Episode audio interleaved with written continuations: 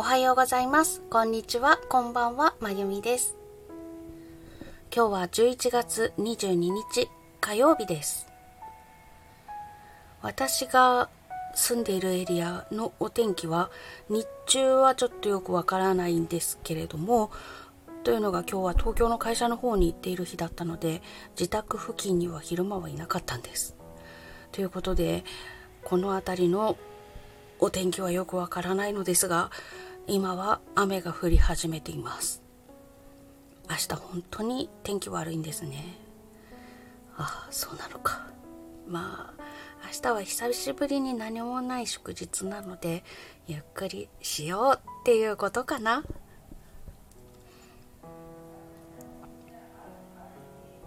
ちなみに日中の東京はちょっと暑かったです。あの重ね着をしていったんですけれども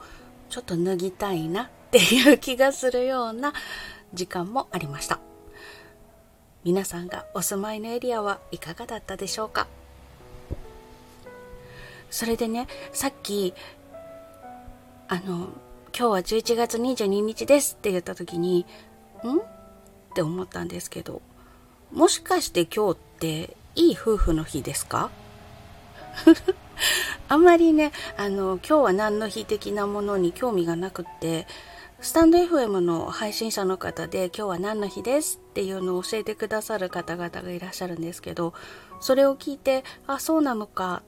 ふーん、そういう日があるんだ、とか思うんですけれども、自分で積極的に調べるほどは興味がなく、でもなんか1122ってなんか語呂ありそうだよなと思って。お天気の話をしながらちょっとずっと考えてました。何の日なんだろう。うんちょっと気になったりします。知ってる方がいらっしゃったら教えてください。さて今日も声日記お付き合いください。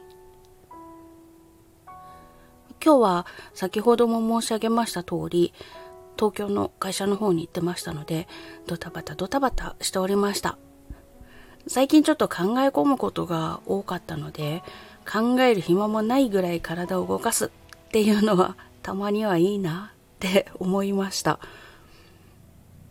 本当考える暇もないぐらい忙しかったので助かります。で今日ふと思ってツイッターとかインスタとかフェイスブックの方で読んでくださっている方に質問を投げかけました。ショパンって何色だと思いますか？っていう。こう聞かれて皆さんは何色だと思われるでしょうか？これき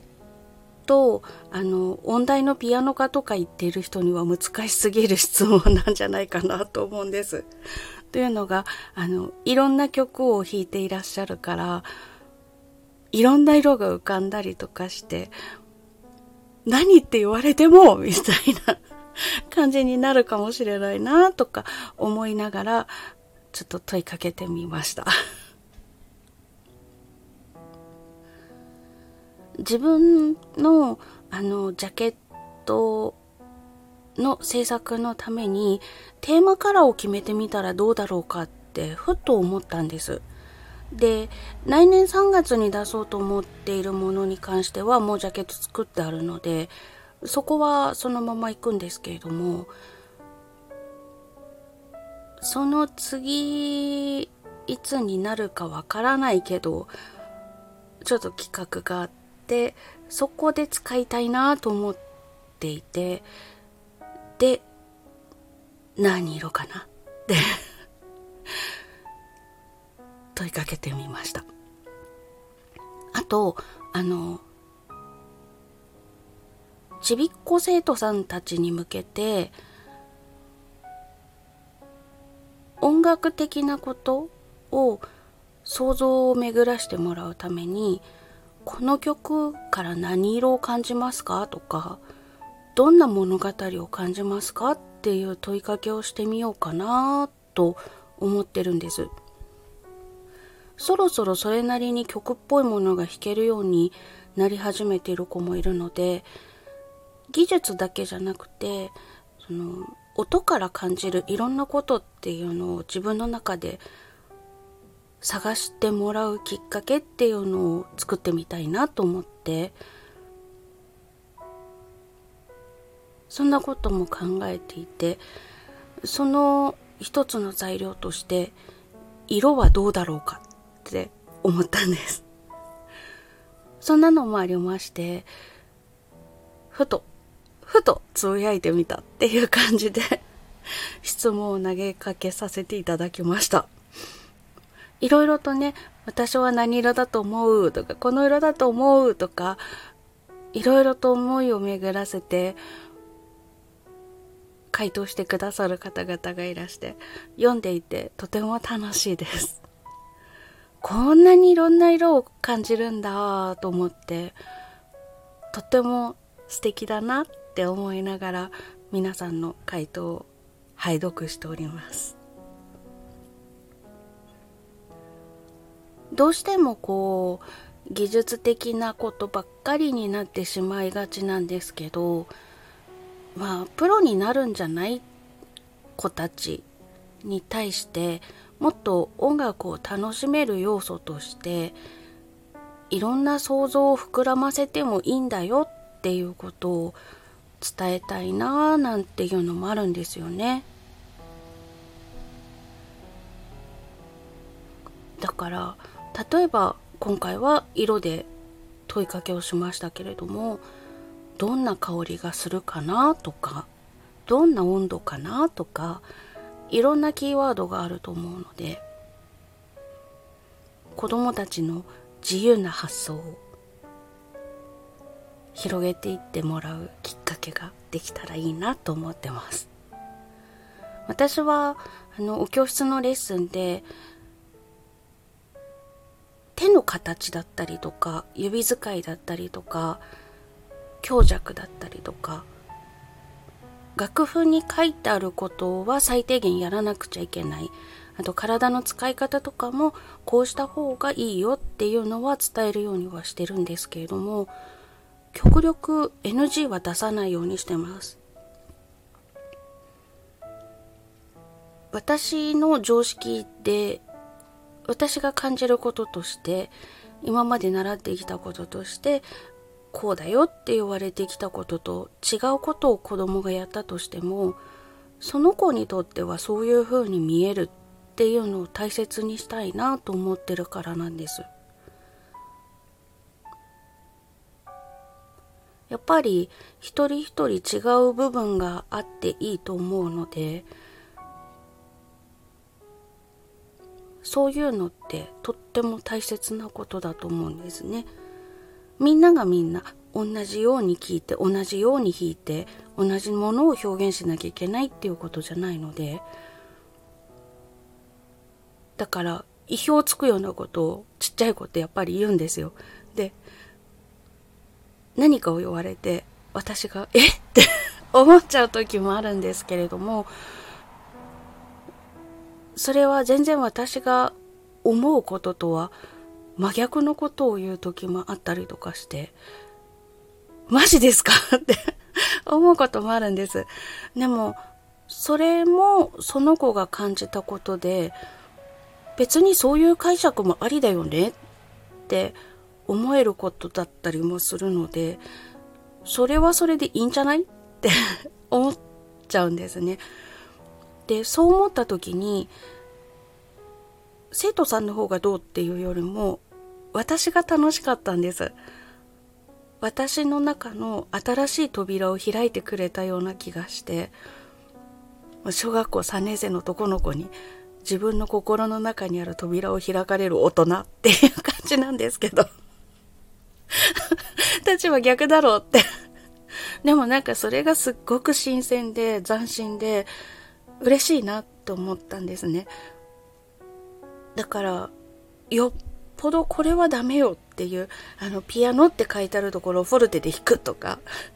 そんなことをされない限り、あと、音が全然ね、ドミソって書いてあるのに、ミソドって弾くとかね、そういうことされたらそれは注意しなきゃいけないけれども。でも僕はこう思う。私はこう思う。っていうのを大切にしていってくれたらいいなって思うのでレッスンの最中には「ダメよ」とか「違うよ」っていう言葉は使わないと決めてます。例えばあの手の形がねあの手がバタバタしちゃうとか手首が下がってるとかマムシ指になってるとかそういうところは直してほしいから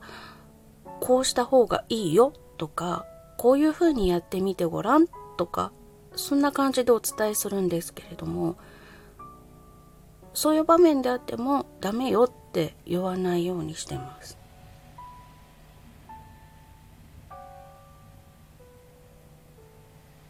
なんだかあの想像していたよりもはるかに子供たちの可能性がたくさんあって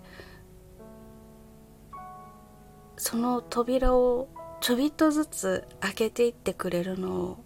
見守るのが楽しいなと 思います。なんかお仕事をしてるっていう感覚がほとんどなくってその子供たちが自分たちで